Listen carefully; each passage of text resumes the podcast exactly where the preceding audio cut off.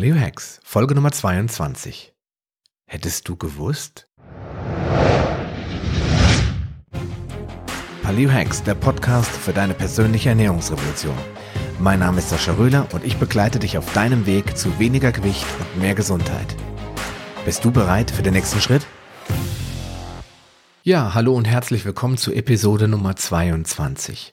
Und zum ersten Mal aus dem, aus der Rubrik Hättest du gewusst?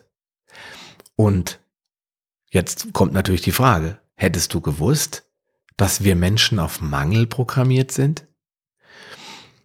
Wir sind nicht aufs Essen und aufs dauerhafte Essen programmiert. Das konnten unsere so häufig erwähnten Vorfahren auch nicht. Denn sie mussten sich ihr Essen erst verdienen. Die sind nicht aufgestanden und konnten sich gleich voll fressen, Entschuldigung, satt essen, Sie konnten nicht an den Kühlschrank, Gefrierschrank, sie konnten nicht zum Kiosk fahren und sich eine Laugenstange holen. Sie hatten keinen Zugriff auf Nahrung. Sie mussten aus dem Mangel heraus agieren, jagen und sich ihr Essen besorgen. Der eine oder andere macht das ja auch. Er steht auf, er besorgt sich sein Brötchen beim Bäcker. Nein, Spaß beiseite. Also du weißt, was ich meine. Wir sind auf Mangel adaptiert. Denn diese Menschen mussten auch damit leben, dass sie manchmal keinen Erfolg hatten, dass sie gar nichts zu essen bekamen. Und wenn der Körper auf ständiges Essen programmiert wäre, so wie uns das die DGE immer glauben machen will, dass wir vier bis sechs oder acht Nahrungsaufnahmen pro Tag brauchen, damit wir schlank und sportlich bleiben, dann wäre der Urzeitmensch wohl ausgestorben. Wir kommen viel besser mit Hunger als mit Überfluss klar. Und dazu möchte ich dir mal ein praxisrelevantes Beispiel nennen. Das kann man jetzt glauben oder auch nicht, aber ich bin fest davon überzeugt, da ist irgendwas dran. Und zwar gibt es in meiner Familie eine Oma, die ist bereits fast 91 Jahre alt. Und der geht's sicherlich im Moment nicht bombenmäßig gut, weil das Alter macht sich irgendwann bemerkbar, aber das hat erst in den letzten sechs bis acht Monaten so richtig sich zu, erkennen, zu erkennen gegeben. Aber soweit ich sie in den letzten zehn Jahren, seit ich sie kenne, beobachten konnte, war sie immer fit und unternehmenslustig und gesund. Sie hat aber auch einen Weltkrieg miterlebt. Sie hat Flucht erlebt. Sie musste flüchten damals, weil sie in Ostpreußen gelebt hat. Sie musste Entbehrungen entgegennehmen. Und zwar die Entbehrung der DDR, des Regimes, in dem es einfach nicht so viele Sachen gab wie hier im Westen, weil das System, das Regime der DDR einfach alles planwirtschaftlich reglementiert hat. Sie hat also alles andere als ein wunderbar im Überfluss befindliches Leben gehabt. Das heißt, sie musste immer knausern, wie man so schön sagt. Und sie ist dennoch fast 91 Jahre alt jetzt. Sie hat sich alles für ihre Kinder und ihre Enkelkinder vom Mund abgespart. Sie hat weniger gegessen, um Geld zurücklegen zu können, um zu sparen für schlechtere Zeiten, für ihre Kinder, damit sie denen mal was kaufen kann. Und dafür hat sie weniger gegessen. Traurig. Es ist wirklich traurig. Aber dadurch, dass sie nicht jedes Kaffeekränzchen mitgemacht hat und nicht ständig gegessen hat, ist sie gesund und rüstig geblieben bis ins hohe Alter. Wenn ich daran denke, meine Omas und Opas, die waren jetzt keine Millionäre, aber die hatten ein gutes Auskommen. Damals war die Rente ja noch was wert. Die mussten sich nicht zurückhalten, weil die waren Rentner, als in Deutschland die 80er Jahre waren. Da war Vollbeschäftigung, Boom. Da ging es denen wirklich gut. Und die sind beide, also alle meine Omas und Opas, viel, viel früher gestorben. Und einer meiner Opas an einer Wohlstandskrankheit, an einer Leberzirrhose. Das heißt, der Körper dankt es uns gar nicht, wenn wir in Torte schwimmen und jeden Tag zwölf Mahlzeiten zu uns nehmen können. Der Körper dankt es uns gar nicht, wenn wir ihn ständig versorgen mit, mit Nahrungsquellen, mit Essen, egal ob es jetzt in Anführungsstrichen gesund oder ungesund ist. Der Körper ist ja auf Mangel programmiert und deswegen ist er zufrieden, wenn er ausreichend Energie und Nährstoffe bekommt, sodass er seinen Motor am Laufen lassen kann. Aber Sahnetorte und Biscuits gehören da nicht unbedingt mit dazu.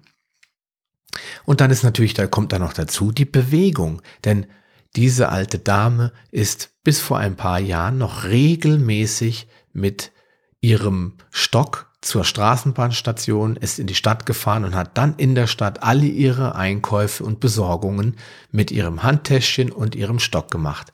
Sie hat meiner Frau Geburtstagskarten für die für, für ihre Urenkel Geschenke gekauft. Sie hat Einkauf äh, eingekauft, Besorgung gemacht. Sie ist äh, zum Kabarett gegangen. Sie hat ihr also ihren Geist auch benutzt. Sie war ständig aktiv und damit die drei wichtigsten Bausteine eingehalten, die ja auch in der Paleo-Ernährung seine wesentliche Rolle spielen. Eat, Move and Think Paleo. Das heißt, esse, bewege und denke wie ein Paleo-Mensch. Ja, und unsere Vorfahren aus dem Paläolithikum, die lebten eben ständig im Mangel. Für die war das aber Gewohnheit. Die waren es nicht anders gewohnt. Die haben morgens nicht erwartet, dass ein Frühstücksbuffet auf sie wartet. Die haben gewusst, Jetzt ist nichts mehr da, los geht's. Die Tiere machen's ja auch so. Alle Wildtiere, die stehen nicht morgens auf und denken, Mensch, wo ist mein Schnitzel, das ich hier letzte Woche vergraben hatte, sondern die gehen los auf nüchternen Magen und suchen sich Beute. Und der Mensch in dieser Zeit hat es nicht anders gemacht, hat ständig im Mangel gelebt. Und sie kamen damit wunderbar klar und wurden mit Schlankheit und Gesundheit belohnt. Der Grund, der heute oft von ja, Wissenschaftlern in Anführungsstrichen oder unwissenden Menschen teilweise auch vorgebracht wird, dass die Paleo-Menschen ja keineswegs oder die Menschen des Paläolithikums keineswegs gesund gewesen sein können, weil die sind ja viel früher gestorben als wir heute. Die bedenken nicht, dass es unter Umständen gar nicht am Essen lag, sondern daran, dass die in Höhlen gelebt haben, dass die von Parasiten befallen worden sind, von denen wir verschont bleiben, weil wir eben nicht ja in einer Schlafstadt auf einer Steinplatte schlafen müssen, dass die gefroren haben, dass die getötet wurden von ihren Fressfeinden, also von nicht von ihren Fressfeinden, Entschuldigung, von ihrer Beute, die dann im Kampf um ihr Leben dann auch mal ähm, ein Horn ausgefahren haben und haben einen unserer Vorfahren aufgespießt, dass die runtergestürzt sind, irgendwelche, weil sie geklettert sind und wollten sich irgendwas holen und sind irgendwo abgestürzt, dass die einfach noch weniger über mögliche Gefahren nachgedacht haben und in den Tag reingelebt haben und dann eben auch plötzlich verstorben sind. Und wenn die sich unterkühlt hatten und dann eine Infektion hatten, da gab es halt dann auch niemand, der in der Lage gewesen wäre, diese Menschen vor ihrem Ableben zu bewahren. Und das sind die eigentlichen Gründe, die auch nachgewiesen sind, warum die Menschen eben früher gestorben sind. Die Lebenserwartung heute ist so hoch wegen der modernen Medizin, die uns mit unserem Willen oder auch gegen unseren Willen am Leben erhält. Ja, und dann ist natürlich auch ganz, ganz besonders auffällig, dass unsere, äh, dass sämtliche Urvölker, also auch die, die heute noch existieren, weder Diabetes noch Krebs oder Karies kennen.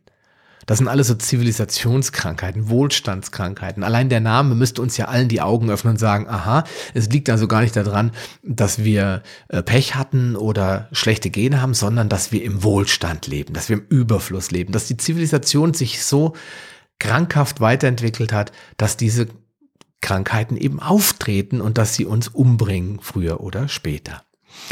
Wenn dir also wieder mal jemand versucht einzureden, dass du immer essen musst, wenn auch nur kleine Portionen, damit du niemals, niemals nicht Hunger verspürst, dann glaube diesen Unsinn nicht mehr, denn du weißt es ja jetzt besser.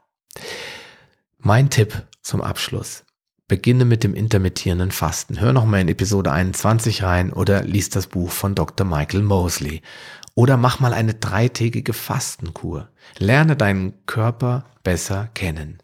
Lerne, wie unwichtig ständiges Essen ist. Lerne Hunger als etwas ganz Normales zu anzusehen und lerne den Unterschied zwischen Hunger und Durst. Und dann wirst du auch begreifen, dass der Mangel dich nicht umbringt oder fetter macht und der Mangel auch durchaus keinen Hungerstoffwechsel hervor, also kein Notfallprogramm aufruft, weil das noch zum Abschluss. Es gibt auch sehr viele Menschen, die behaupten, wenn du nicht isst, dann würde der Körper ja ohnehin ins Notfallprogramm gehen und dann wäre es Sense mit der Abnahme. Das werden wir nochmal in einer separaten Episode besprechen. Vielleicht in einer Hätten Sie es gewusst Episode. Das weiß ich noch nicht so richtig, warum das nicht wahr ist. Warum der Körper nicht bei einer verlängerten Fastenphase von 17, 18, 19 Stunden sofort das Notfallprogramm einschaltet. Du brauchst nur wissen, das passiert nicht. Und du musst es auch nicht glauben, was ich dir sage. Probier es einfach aus und du wirst feststellen, dass ich recht habe. In diesem Sinne wünsche ich dir einen schönen Tag, viel Erfolg bei deinem Versuch mit dem intermittierenden Fasten und dem weniger Essen und bleib gesund. Wir hören uns garantiert bald wieder. Bis dahin, dein Sascha Röhler. Schön, dass du dran geblieben bist. Auf paleohacks.com findest du weitere nützliche Informationen, die dir helfen, deine Ziele zu erreichen. Zum Beispiel Rezepte, Buchtipps und vieles mehr. Wenn dir dieser Podcast gefallen hat und du etwas für dich mitnehmen konntest, dann erzähle deinen Freunden davon und leite ihnen den Link zum Podcast weiter. Ich freue mich, dich bei einer der nächsten Folgen wieder begrüßen zu dürfen und wünsche dir viel Erfolg bei der Umsetzung deiner persönlichen Ziele. Bleib gesund, dein Sascha Röhler.